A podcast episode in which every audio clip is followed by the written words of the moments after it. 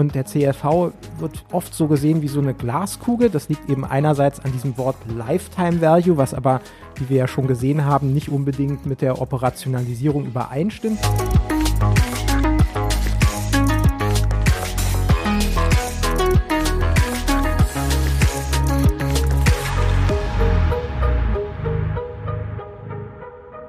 Herzlich willkommen zu In Numbers We Trust, dem Data Science Podcast. Wir sind INWT und setzen Data Science Projekte um, von der ersten Idee bis zum fertigen Produkt. Und in diesem Podcast sprechen wir darüber. Heute mal wieder an meiner Seite Steffen. Ähm, hallo, genau, Steffen Wagner mein Name. Ich bin Mitgründer von INWT und äh, habe eine Professur für angewandte Statistik hier an der BHT in Berlin. Und mir gegenüber sitzt Ahmed. Genau, herzlichen Dank. Ja, ähm, ich bin ebenfalls Mitgründer von INWT und ähm, Geschäftsführer und heute soll es um das Thema Customer Lifetime Value, kurz CLV gehen. Also mal ein methodisch angewandtes Thema. Und ähm, vielleicht zunächst die Überlegung, wofür braucht man den CLV, beziehungsweise was sagt er uns alles? Also es gibt verschiedene Anwendungsbereiche für den CLV und ein ganz wesentlicher ist im Akquisebereich angesiedelt. Und zwar haben wir im Online-Marketing, aber auch im klassischen Marketing die Situation, dass wir ein sogenannten Conversion Funnel haben und man gibt üblicherweise gar nicht wenig Geld aus, um neue Kundinnen für sich zu gewinnen. Man hat also bis zu einem bestimmten Zeitpunkt erstmal nur Kosten, Kosten, Kosten und dann irgendwann war man hoffentlich in manchen Fällen erfolgreich und hat dann tatsächlich einen Neukunden, eine Neukundin gewonnen und hat dann mit dem ersten Kauf Erlöse. Und es gibt sehr viele Ansätze, die im Endeffekt einfach die Rentabilität der Marketingmaßnahmen beurteilen anhand der Erlöse, die mit dem ersten Kauf erzielt wurden. Und das ist natürlich eine wahnsinnig kurzfristige Betrachtungsweise. Weil bei gutem Marketing ist ja das Ziel, äh, Kunden zu gewinnen, die nicht nur einmal kaufen, sondern die mehrmals kaufen und ähm, diese auch in der Zukunft zu erwartenden Umsätze oder Erlöse, die man mit den gewonnenen Kunden erzielt, müssen natürlich bei der Beurteilung von Marketingmaßnahmen bezüglich ihrer Rentabilität betrachtet werden. Und genau das ist der Customer Lifetime Value, der schaut, welchen Kundenwert habe ich über die gesamte Kundenlebenszeit.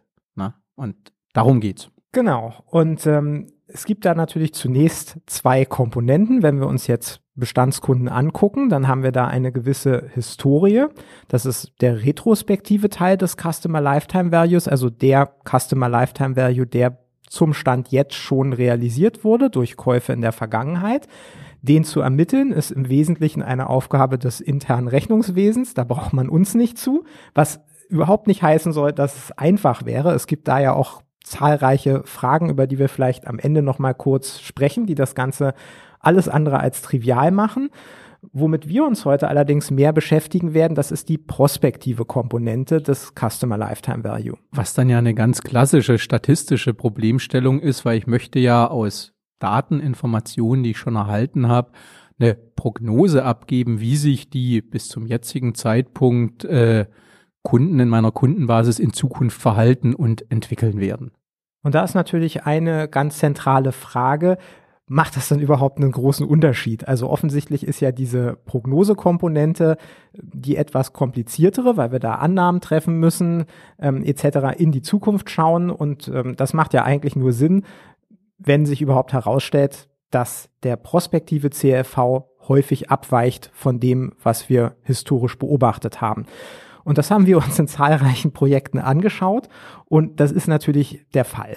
Also es gibt ähm, das ganz triviale Beispiel, wo wir Marketingkanäle haben, die noch nicht so lange genutzt werden. Das heißt, äh, da haben wir Kanäle, wo wir sehr viele Neukunden haben, wo wir also schon annehmen können, dass in Zukunft noch sehr viel passieren wird.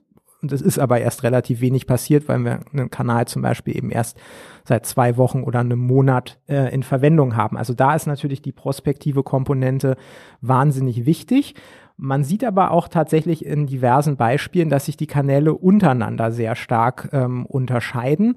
Das ist auch das, was äh, Kunden von uns beobachten, wenn sie umstellen äh, zwischen den Modellen, also weg von der Komponente, wo sie nur den ersten Kauf beurteilen, hin ähm, zum CLV dann stellt man fest, dass bestimmte Probleme verschwinden. Also um es ganz konkret zu machen, ist es häufig so, dass bei verschiedenen Modellen der Kanal Affiliate, das ist ein relativ aggressiver Kanal im, im Online-Marketing, der wird häufig sehr hoch bewertet und wenn man dann zum Beispiel als Bewertungsgrundlage den CLV verwendet, dann verschwindet dieser Effekt und das liegt eben genau auch an der prospektiven Komponente, die damit eine Rolle spielt. Also das macht auf jeden Fall schon mal einen ganz großen Unterschied. Und insgesamt äh, sieht man halt auch, dass sich der CLV, sowohl der Retrospektive, aber insbesondere eben auch der, der Prospektive, die können sich massiv unterscheiden zwischen verschiedenen Marketingkanälen. Es gibt Kanäle, die sind eben eher kurzfristig ähm, auf Erfolg ausgerichtet, wie zum Beispiel der Affiliate-Kanal, der schon angesprochen wurde. Und es Gutscheinportale würde mir einfallen, wo man ganz klar Schnäppchenjäger adressiert und andere Kanäle, wo ich sozusagen Überzeugungsarbeit durch Inhalte leiste und da Kunden gewinne, die wirklich für mein Produkt, für meine Dienstleistung auch überzeugt werden konnten. Genau. Und andere Kanäle sind eben typischerweise Kanäle, die zu niedrig bewertet werden mit klassischen Ansätzen, wo der CLV denen dann eher gerecht wird. Das können auch durchaus etwas ähm, ja abenteuerliche Kanäle sein, wie zum Beispiel Beilagen in Printprodukten, was, was nicht unbedingt sehr häufig genutzt wird, was aber für bestimmte Geschäftsmodelle ein, wahnsinnig guter Kanal sein kann, um eben tatsächlich Kunden sehr gezielt anzusprechen und dann eben auch Kunden, Kundinnen zu gewinnen, die sehr lange dabei bleiben und eben sehr treue äh, Geschäftsbeziehungen ähm, initiieren. Und, und das ist halt was, wo der CLV richtig viel Sinn macht. Und es hat also in jedem Fall auch eine, eine strategische Komponente, was man hier nutzt, ob man eine kurzfristige Orientierung hat, wie es in vielen Implementierungen immer noch der Fall ist, oder ob man eben den CLV verwendet und dann eher auf langfristigen Erfolg aussteuert. Dann kommen wir zu den Einsatzbereichen. Der eine Einsatzbereich schon erwähnt, das ist das Thema Akquisekosten. Da arbeitet man ja sehr viel mit Akquisekanälen, Subkanälen oder eben auch Kohorten und möchte dann eben wissen, wie viel kann ich denn bezahlen, darf ich denn maximal bezahlen für die Kundinnen und Kunden oder die Leads, die ich aus einem bestimmten Kanal gewinne.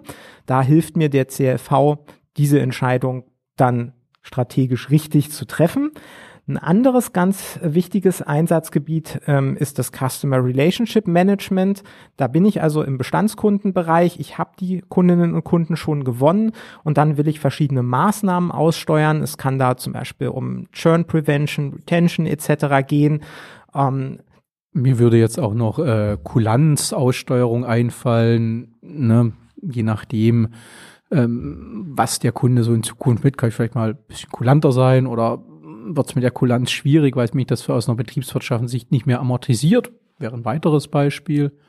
Genau, da ist der CLV auch sehr hilfreich, also entweder unmittelbar oder es geht vielleicht auch nur darum, dass ich bestimmte Maßnahmen schon über andere Modelle äh, letztlich steuere, aber das, das Budget, was mir für eine Maßnahme zur Verfügung steht, reicht nicht aus äh, für alle Accounts, die das Modell eigentlich vorschlägt und dann kann der CLV eben nochmal zusätzlich helfen, eine Priorisierung zu treffen und dann zu entscheiden, wenn das Budget für die Marketingkampagne zu klein ist für alle, äh, wer jetzt erstmal ähm, in diese Kampagne mit hineinkommt. Und ein weiterer Punkt, wo dann tatsächlich die prospektive Komponente ganz wesentlich ist, ist natürlich eine Unternehmensbewertung. Ne? Also was kann ich zukünftig denn mit dem Kundenstamm, den ich aktuell habe, an Umsätzen, an Gewinnen erwarten? Und da brauche ich natürlich diese statistischen Modelle, um wirklich quantifizieren zu können, was ist meine Kundenbasis eigentlich wert. Ja, das spielt im Grunde genommen eigentlich immer eine Rolle, wenn wir tatsächlich Kunden haben, die eine gewisse Treue aufweisen, also von einer Geschäftsbeziehung im eigentlichen Sinne reden und nicht nur reine Einmalkäufe. Und das bringt uns dann auch zu einer ganz wesentlichen Unterscheidung, wenn wir im Folgenden uns angucken, wie diese CLV-Modelle eigentlich funktionieren. Es gibt auf der einen Seite Ansätze, die passen auf klassische Shop-Modelle oder transaktionsorientierte Geschäftsmodelle, wo es im eigentlichen Sinne also keine vertragliche Geschäftsbeziehung ähm, gibt, sondern ähm, die Kundinnen und Kunden tätigen aus freiem Willen einzelne Transaktionen, einzelne Käufe. Das impliziert, dass wir natürlich zum Beispiel auch eigentlich nicht so richtig davon sprechen können, äh, ist der Kunde noch dabei oder eben nicht, weil es eben keine Vertragsbeziehung gibt, sondern da muss man sich dann helfen. Darüber sprechen wir gleich. Da gibt es dann eben äh, Heuristiken, die zum Beispiel sagen, wenn innerhalb der letzten drei Monate kein Kauf getätigt wurde, dann gehen wir davon aus, dass wir hier einen Churn-Fall haben oder ähnliches. Und auf der anderen Seite haben wir dann Abonnementmodelle. Da haben wir dieses definitorische Problem dann nicht, weil es ganz klar eine Vertragsbeziehung äh, gibt, die entweder aktiv ist oder eben dann irgendwann endet. Man weiß auch genau, zu welchem Datum sie dann geendet hat. Ähm, da ist dann zumindest definitorisch einiges einfacher, aber die Herausforderungen von der Modellseite sind dann ganz andere. Deswegen wollen wir uns jetzt äh, im nächsten Schritt erstmal die Besonderheiten der Shop-Modelle in Bezug auf ähm, den CLV angucken und dann anschließend nochmal auf ähm, die Abonnementmodelle eingehen. Genau. Und eine ganz zentrale Fragestellung, wenn man jetzt wieder im Akquise-Kontext unterwegs ist und zum Beispiel so einen Online-Shop hat und jetzt Geld ausgibt für bestimmte Akquisekanäle. Ähm, ab wann kann ich denn zum Beispiel zuverlässig beurteilen, wie viel Wert mir die Kunden sein dürfen, die Marketingkosten in Relation gesetzt, die ich über so einen Kanal gewinne. Und wir hatten ja schon, äh, oder Ahmed hatte ja schon ausgeführt, dass wir in so einem transaktionsbasierten Verhältnis, in so einem klassischen Shop-Verhältnis ja keine, keine echte Lebenszeit haben, wie lange der Kunde bleibt, sondern da habe ich dann vielleicht betriebswirtschaftlich so eine Unterteilung, interessiert mich der CLV, den ich in 90, 180, 270 oder auch 365 Tagen erziele. Und was man dann mit so einem prognostischen Ansatz sehr schön ermitteln kann, ist, wie lange muss ich denn warten, um zuverlässig schon Aussagen über einen CLV 180, also was sind meine Kunden nach einem halben Jahr in Summe wert gewesen sein? Wie lange muss ich warten, um da eine sinnvolle und eine verlässliche Prognose abgeben zu können? Vielleicht noch an der Stelle als kurzer Einwurf, CLV also Customer Lifetime Value, das klingt ja nach was sehr, sehr langfristigen. Deswegen denken viele Leute vielleicht auch, das ist äh, in diesen transaktionsbasierten Modellen ein bisschen zu weit gegriffen. Aber es gibt eben auch ganz pragmatische Operationalisierung, wie Steffen gerade angesprochen hat, wenn wir zum Beispiel in so einem Transaktionsmodell sagen, unser Ziel ist es, dass sich ein Kunde nach zum Beispiel 90 Tagen oder 180 Tagen amortisieren soll, also spätestens dann möchte ich die Akquisekosten wieder reinhaben, dann ist man eben genau bei diesen Modellen CLV 90, CLV 180 oder CLV 365. Das sind so, so übliche Horizonte. Man kann natürlich auch in transaktionsbasierten Modellen über diesen Zeithorizont hinausgehen. Das ist allerdings dann eher im B2B-Bereich oder in, in, besonderen Situationen üblich. Im, Im Regelfall geht es hier um einen Zeithorizont bei transaktionsorientierten Geschäftsmodellen von 90 bis 365 Tagen. Genau, und was man sich dann halt anschaut, um da möglichst frühzeitig schon beurteilen zu können, wie gut ist meine Prognose, kann ich schon eine verlässliche Entscheidung frühzeitig treffen, nimmt man Gütemaße für die Prognose, ganz klassisch zum Beispiel so ein Bestimmtheitsmaß, das R Quadrat, was viele wahrscheinlich aus ihren statistisch Grundveranstaltungen kennen, und schaut, wie lange muss ich denn warten, bis ich hier auf einem bestimmten verlässlichen Niveau bin. Und ein Beispiel, was wir mal gemacht haben, da sah man halt, selbst wenn ich jetzt wissen möchte, was sind meine Kunden denn am Ende eines kompletten Jahres wert, dass man dann schon nach den ersten 90 bis 100 Tagen dieses R-Quadrat mit einem sehr guten Wert von 70 Prozent erzielt. Das heißt, ich muss eigentlich nur drei Monate warten, um beurteilen zu können, was werden meine Kunden am Ende des Jahres wert gewesen sein. Und das ist natürlich eine ganz tolle Information, wenn man das für einzelne Kohorten und Akquisekanäle macht, um dann zu sehen, wo gewinne ich denn Kunden, die aus unternehmerischer Sicht äh, wertvoll sind und wo sich diese Akquisemaßnahmen auch lohnen. Wir haben ja auch einige solche Projekte im E-Commerce-Bereich gemacht. Da ist es häufig so, dass äh, unsere Kundinnen und Kunden dann wiederum mit neuen Akquisepartnern zusammenarbeiten, also neue Online-Marketing-Kanäle bespielen. Das sind oft erhebliche Kosten und dann möchte man möglichst schnell wissen, sind diese Kosten eigentlich gerechtfertigt? Und da spielt diese zeitliche Komponente eine sehr große Rolle. Also da macht es in der Tat einen, einen großen Unterschied, ob man jetzt nach einem Jahr erkennt, dass die Kosten vielleicht zu hoch sind für einen neuen Akquisekanal oder ob man das eben schon nach vielleicht 30 Tagen weiß, dann kann man äh, dieses Experiment viel früher abbrechen, Kosten sparen oder es gibt natürlich auch immer mal Situationen, wo bestimmte Akquisekanäle besser als erwartet funktionieren, wo man dann eben auch die Information hat, hier kann ich eventuell gucken, ob ich das noch hochskalieren kann, wenn sich schon abzeichnet, dass ich hier besonders wertvolle Kunden gewinne. Dann können wir uns vielleicht noch mal anschauen, was eigentlich hinter diesen transaktionsbasierten CLV-Modellen eigentlich steht. Genau, also da muss man dann auch wieder betriebswirtschaftlich so ein bisschen schauen, was ist denn die für mein Unternehmen relevante Zielgröße? Interessieren mich die Umsätze? Interessiert mich zum Beispiel die Anzahl der Käufe oder interessiert mich erstmal die Zeit bis zum nächsten Kauf, um relativ früh auf so eine, so eine frequentistische Sicht auf den Kunden abstellen zu können? wird er eher öfter einkaufen oder eher selten.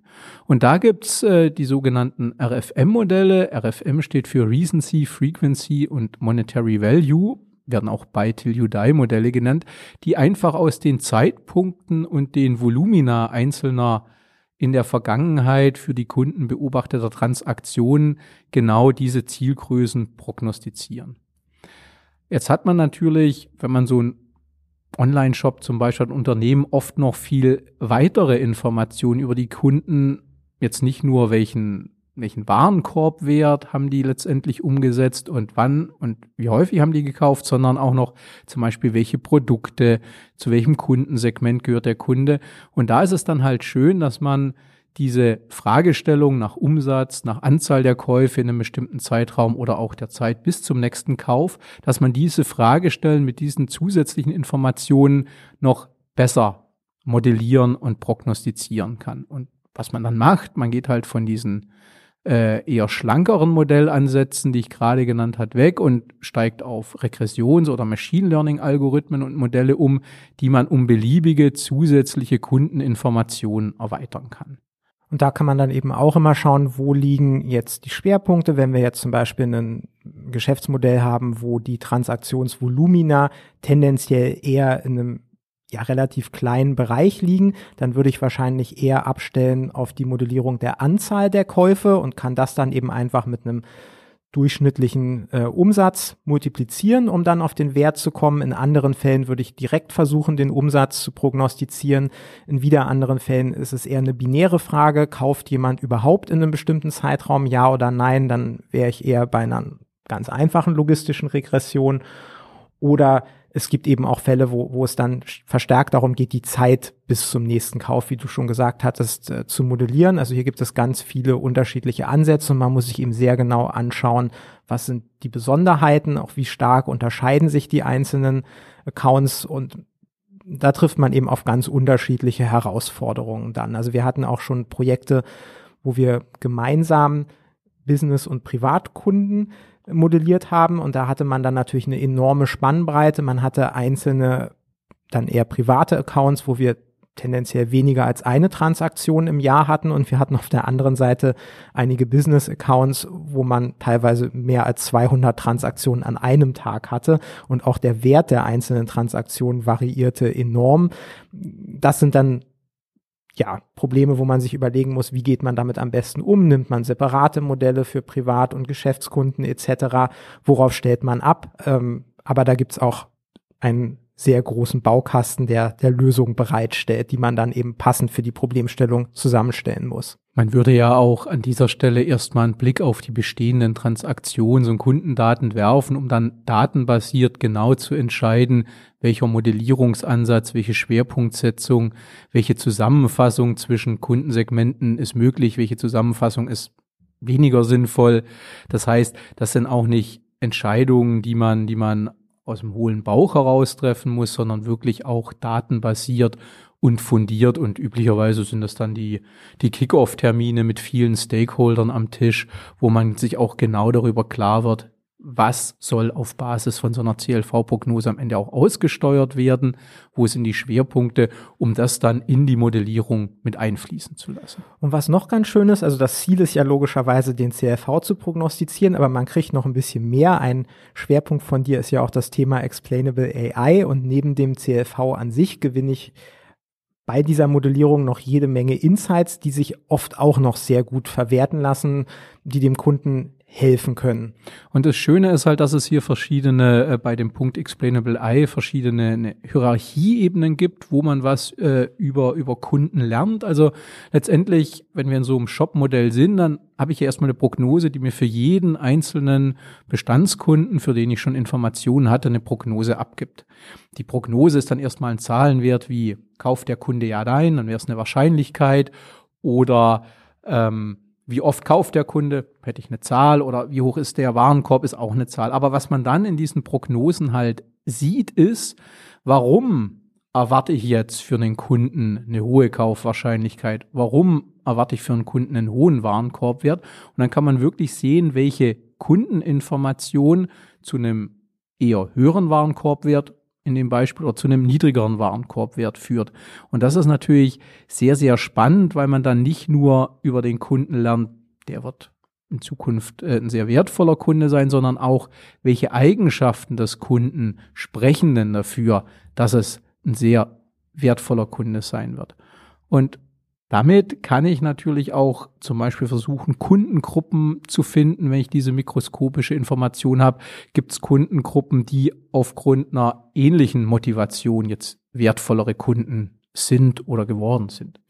Oder wenn man sich jetzt zum Beispiel so ein Feature anschaut wie die Anzahl an Transaktionen, kann man da dann auch aus der Modellierung herausfinden, wie sind die, die Übergangswahrscheinlichkeiten und kann dann zum Beispiel bestimmen, dass es eine relativ große Hürde ist, erstmal Kunde zu werden, also den Sprung von 0 auf 1 zu machen, dass dann vielleicht die Hürde zum nächsten, also zum zweiten Kauf relativ gering ist, aber es dann zum Beispiel später beim Sprung von, von dem vierten auf den fünften Kauf nochmal eine, ähm, also viele Kunden verloren gehen.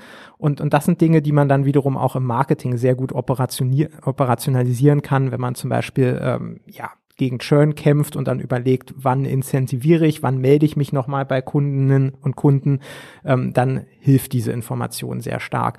Und ich kann natürlich auch generell die, die Feature Importance einfach bewerten und mir angucken von den Features, die im Modell drin sind, welche haben denn den höchsten Erklärungsgehalt. Das kann alleine auch schon sehr spannend sein, äh, wenn man diese Informationen hat und dann weiß, was sind halt die, die Treiber hinter einem hohen Kundenwert.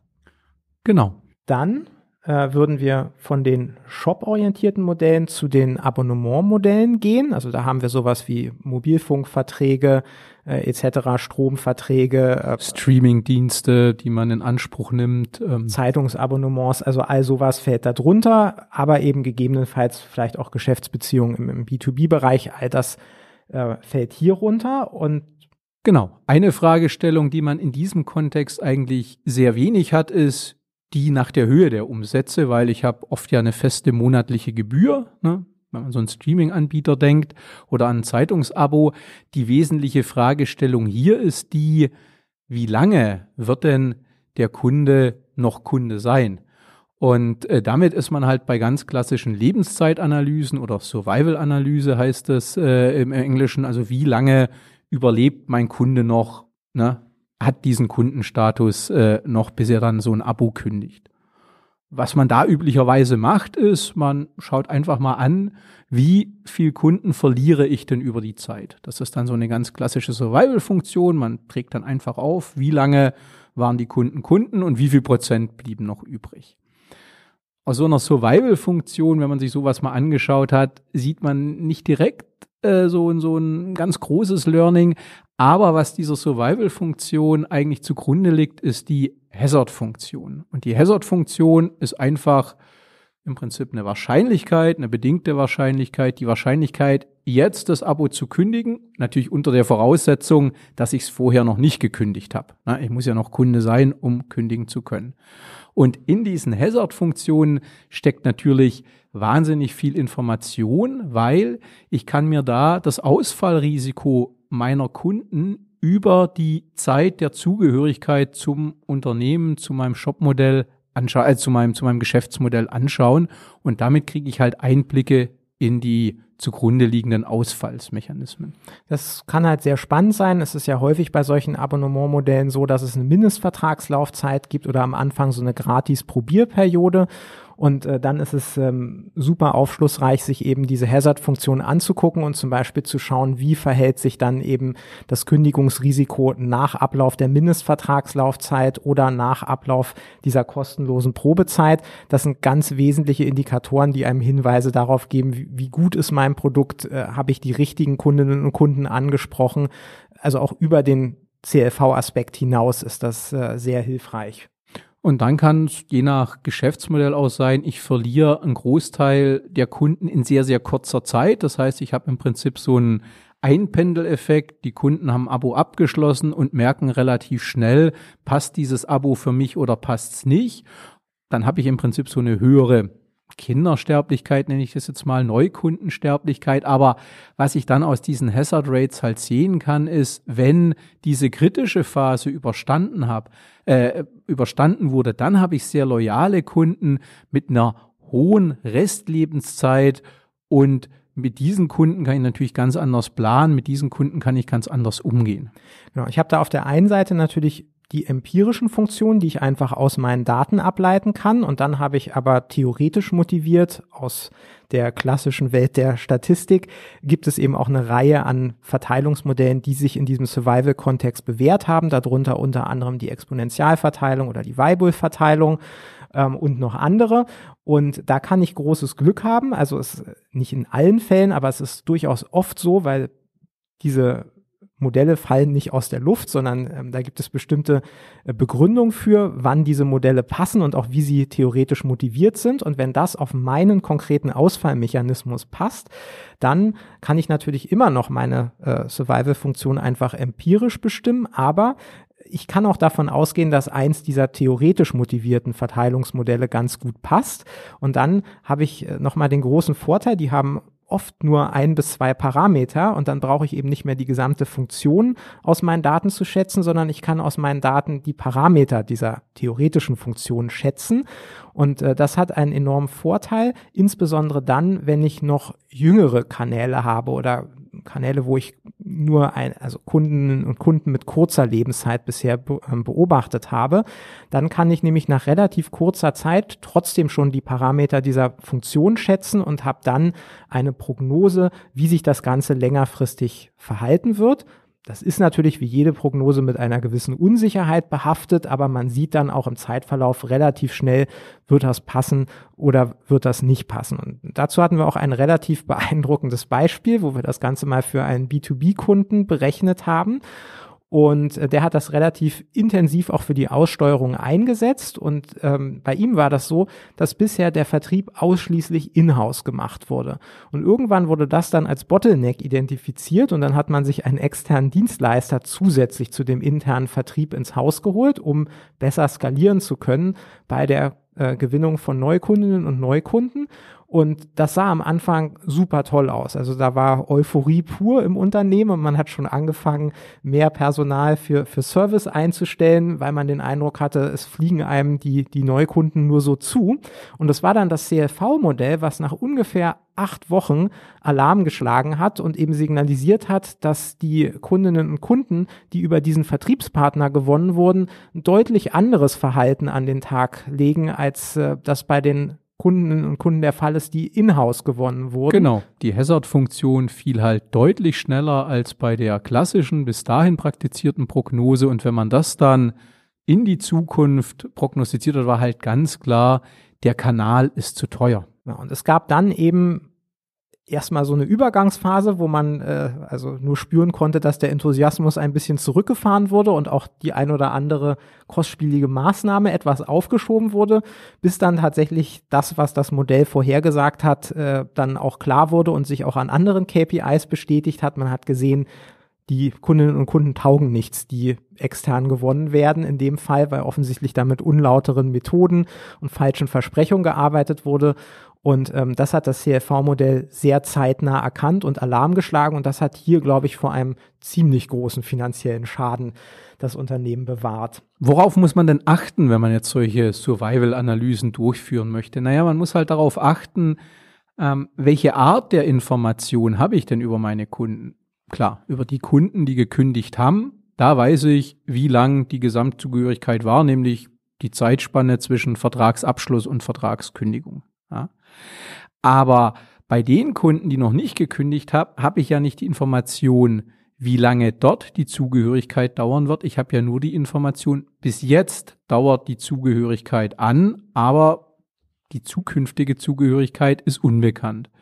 Und jetzt könnte man natürlich sagen, naja, dann sage ich halt, die haben jetzt eine Überlebensdauer, eine Zugehörigkeit bis morgen und mache da Analysen. Aber sowohl in dem einen Fall, dass ich mir nur Kundenzeiten, Lebensdauern anschaue von Kunden, die gekündigt haben oder ungekündigte Kunden so behandle, als würden die jetzt direkt am nächsten Tag kündigen, kriege ich eine wahnsinnige Verzerrung rein. Das heißt, ich schätze meine Hazard-Funktion, die ich ja so dringend benötige und aus der ich so viel lernen kann, wie Ahmed gerade skizziert hat, ich schätze die falsch. Und was man deswegen macht, man arbeitet halt mit dieser zensierten Information. Der Kunde ist bis jetzt Kunde. Was der in Zukunft machen wird, weiß ich nicht und lässt das in die Analyse mit reinfließen. So der einfache, einfachste Ansatz ist in dem Bereich, das wäre so das Stichwort Kaplan-Meier-Schätzung.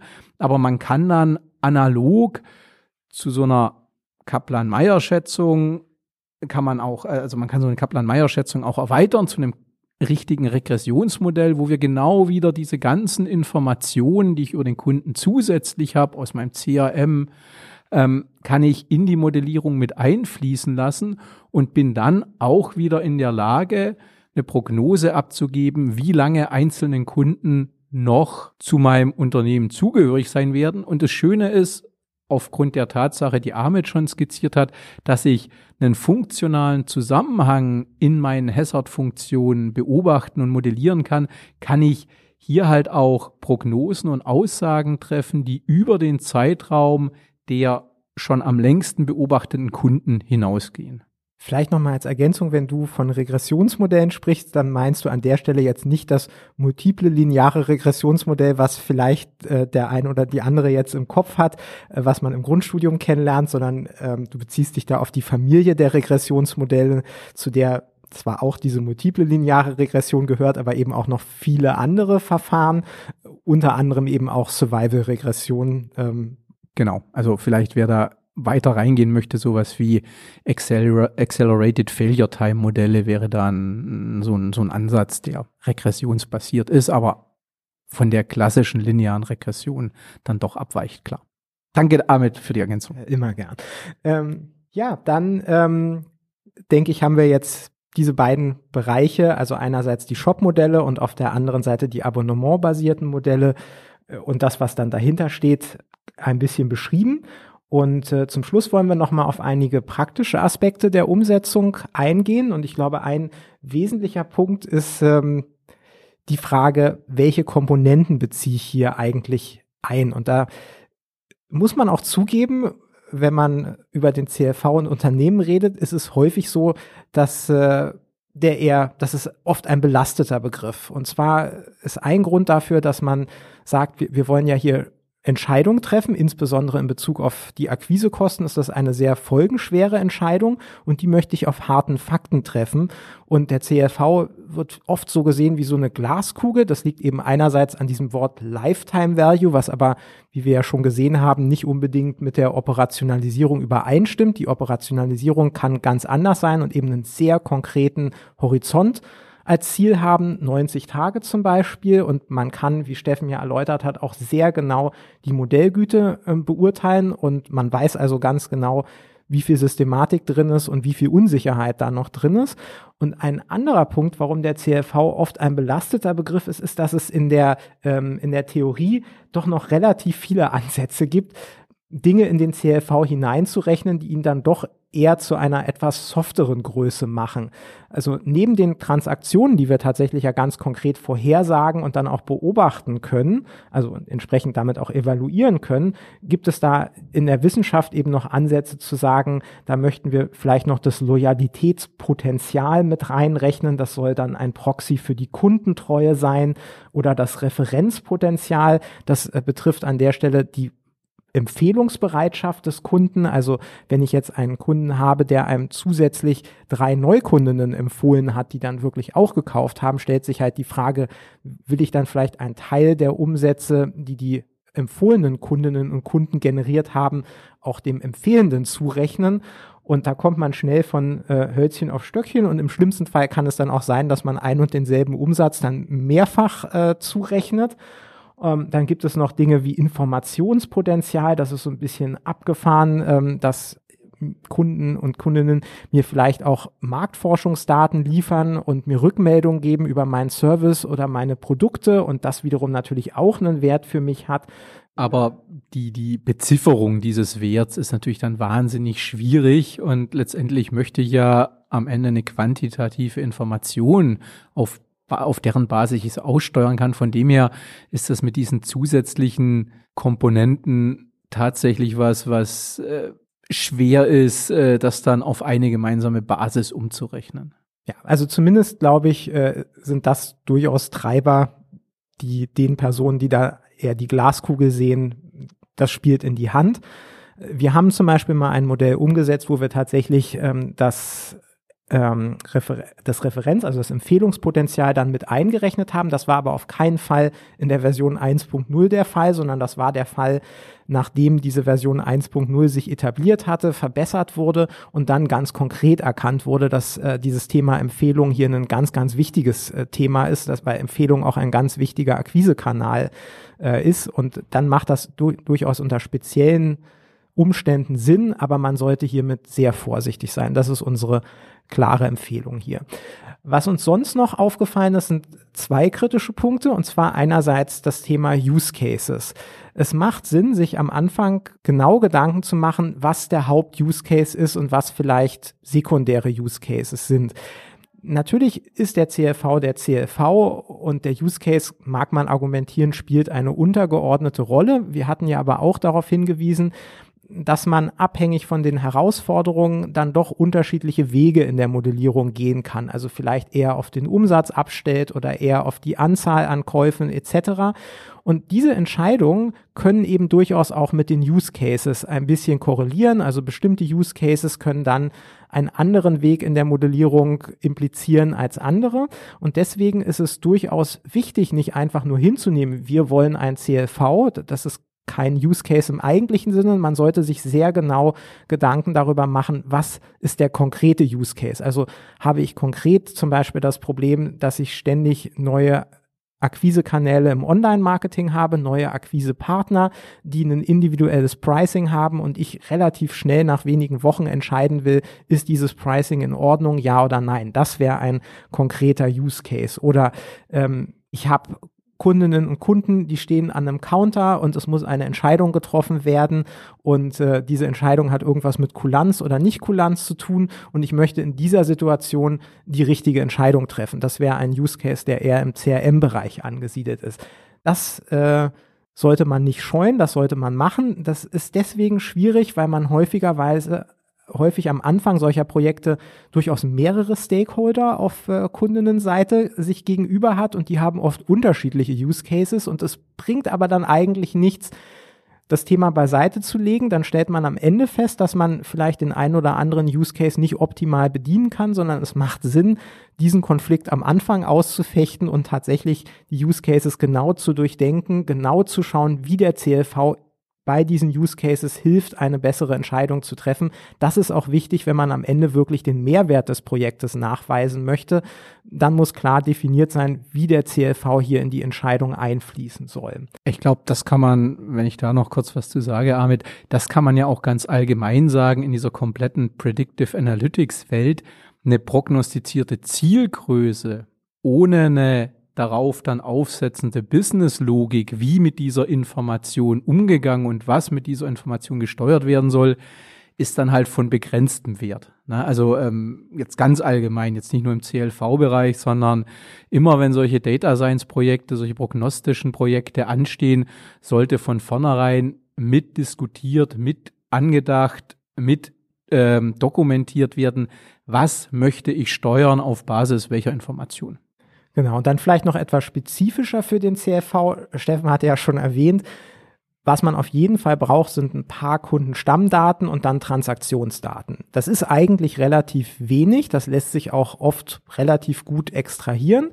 Also das ist, klingt erstmal einfach. Es gibt aber zwei Probleme. Das eine Problem ist, äh, dass insbesondere wenn wir auch einen CFV mit einem längeren Prognosehorizont haben, also bei den Transaktion, äh, bei den transaktionsbasierten Modellen weniger, aber bei den Abo-Modellen muss man einen längeren Zeitraum abdecken. Und damit das funktioniert und wir auch in der Lage sind, die Güte des Modells out of sample zu beurteilen, brauche ich dann tatsächlich oft eine ziemlich lange Datenhistorie. Und da Geschäftsmodelle ja oft auch beweglich sind oder immer mal wieder Systeme umgestellt wurden, kann es dann natürlich passieren, wenn man jetzt mit Anforderungen kommt, ich brauche aber Daten der letzten vier oder sechs oder sogar acht Jahre, äh, dass man da auf Probleme stößt, dass man feststellt, da wurde irgendwas Maßgebliches geändert und es sind vielleicht nicht ausreichend Daten da. Das kann passieren, hauptsächlich wie gesagt bei den ähm, abo-basierten Geschäftsmodellen. Es kann aber in besonderen Fällen auch bei den transaktionsbasierten Modellen. Zum, zum Beispiel, wenn, wenn Saisonal Saisonalitäten ein Thema sind, dann reicht es natürlich nicht, wenn ich unterjährige Daten habe, äh, dann kann ich keine Aussagen über ein Weihnachtsgeschäft treffen. Da müsste ich dann vielleicht schon ein, zwei Weihnachtsphasen, Jahresendphasen beobachtet haben, um solche Effekte auch in der Modellierung berücksichtigen zu können. Und der zweite Punkt, der auch mit den Daten noch zusammenhängt, ist, dass häufig eben Begehrlichkeiten geweckt werden und dass dann die Tendenz da ist zu sagen, ja, aber wir haben hier auch mal Kundenzufriedenheitsbefragung gemacht, die wollen wir noch einbeziehen oder dann haben wir noch Daten aus diesem System, die sollen noch mit rein. Und was wir in einigen CLV-Projekten gesehen haben, ist, dass wir dann eine wahnsinnig ausufernde Datenbasis haben und ähm, damit die Bereitstellung der Daten extrem aufwendig wird und dann natürlich am Ende auch die Implementierung des Ganzen. Und hier ist unsere ganz klare Empfehlung, wenn man sich das auch anschaut, der Haupterklärungsgehalt kommt in der Regel aus den Stammdaten und den Transaktionsdaten. Und damit sollte man anfangen. Das ist in der Regel das Futter für die Version 1.0 und alles andere kann man dann, wenn noch Bedarf ist, in späteren Iterationen hinzufügen. Schon allein, um einen Referenzrahmen zu haben, der es mir erlaubt zu quantifizieren, was diese Zusatzinformationen jetzt an statistisch-prognostischem Mehrwert liefern. Ein Punkt vielleicht noch, den hat man noch gar nicht angesprochen. Wir sprechen die ganze Zeit von Umsätzen. Der Gewinn, den ich mit einem Kunden mache, ist natürlich am Ende der Deckungsbeitrag und nicht der Umsatz. Und auch das ist ganz wichtig, ähm, dass man bei einer Modellierung des CLVs dann weiß, ähm, abzüglich der Kosten, die ich für bestimmte Produkte habe, für, für bestimmte Dienstleistungen, was verdiene ich wirklich? Also, dass man auch ganz klar diskutiert, welchen CLV der Umsatz oder Deckungsbeitrag passiert ist und Retouren. Wenn ich nur auf Umsätze gehe und Retouraspekte gerade im Online-Marketing äh, oder im Online-Handel nicht berücksichtige, kann ich natürlich auch massiv überschätzen. Aber das sind Sachen, die am Anfang diskutiert werden müssen. Und wir hatten auch mit Kunden gesprochen, die hatten erst bevor sie mit uns drüber gesprochen haben, auch Ansätze, wo das gar nicht so drin war und waren dann wahnsinnig überrascht, äh, wie massiv das äh, dann auch eigentlich die Aussteuerung beeinflusst, wenn man hier mh, hm, am Anfang noch nicht diskutiert, was möchte ich eigentlich in der Bewertung monetär am Ende als Zielgröße berücksichtigen. Genau, dann vielleicht am Ende in aller Kürze nochmal. Also grundsätzlich empfehlen wir zur Einführung immer eher konservativ unterwegs zu sein. Also das, was Steffen vorhin auch angesprochen hatte, sich wirklich auf hart messbare Komponenten zu beschränken. Das erleichtert es auf jeden Fall, das Ganze dann auch einzuführen äh, und zu erklären. Und gerade wenn man den Fokus auf Akquisekosten hat, ist man mit so einer Berechnung natürlich auch auf der sicheren Seite. Und Erweiterung kann man ja dann immer noch beliebig viele später, aber eben auch gezielt und auch mit entsprechender Motivation. Also wenn man wirklich Defizite sieht, dann kann man die noch hinzufügen und das dann eben auch gut gegen das Referenzmodell testen. Und insgesamt ähm, 80-20-Regel, also man sollte sich auf die wesentlichen Komponenten beschränken, gerade zu Beginn. Häufig ist es so, dass das natürlich auch hilft, den CLV schneller einzuführen und der Mehrwert in einer schnelleren Einführung, also wenn ich ein halbes Jahr früher am Start bin mit der Lösung, der ist viel höher als ähm, dieser inkrementelle Mehrwert, den man dann noch hat, wenn jetzt noch zwei weitere Features dabei sind, die den Erklärungsgehalt vielleicht nochmal um fünf Prozent erhöhen. Und das ist schon viel. Was man dann auch machen sollte, gerade wenn man dann doch ein Modell hat, wo vielleicht heterogene Datenquellen mit einfließen, das Modell mit einer gewissen Regelmäßigkeit überprüfen Gibt es vielleicht neue Metriken, die da unbedingt rein sollten? Gibt es irgendwelche Veränderungen, die eine Anpassung im Modell erforderlich machen? Und eine Sache, die wir hier auch gesehen haben, die extrem kritisch ist, sind äh, fehlerhafte oder vielleicht nicht nur fehlerhafte Daten, aber auch unerwartete Daten.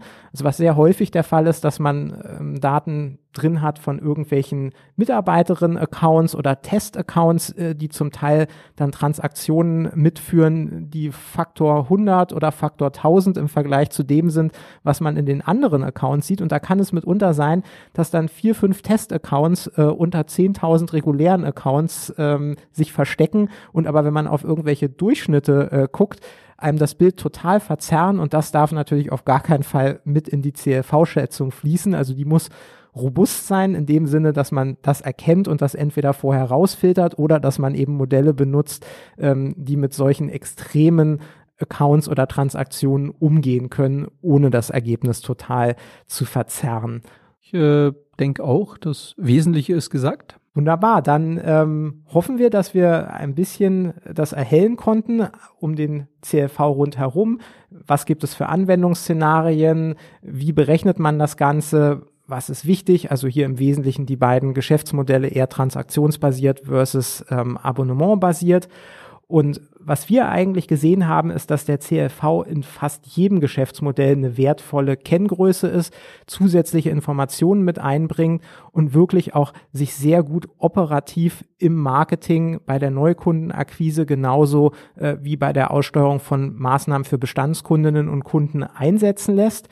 Also im Grunde genommen ist das eigentlich was, was jeder in seinem Baukasten haben sollte, der in irgendeiner Form Kundinnen und Kunden betreut und äh, Dinge verkauft.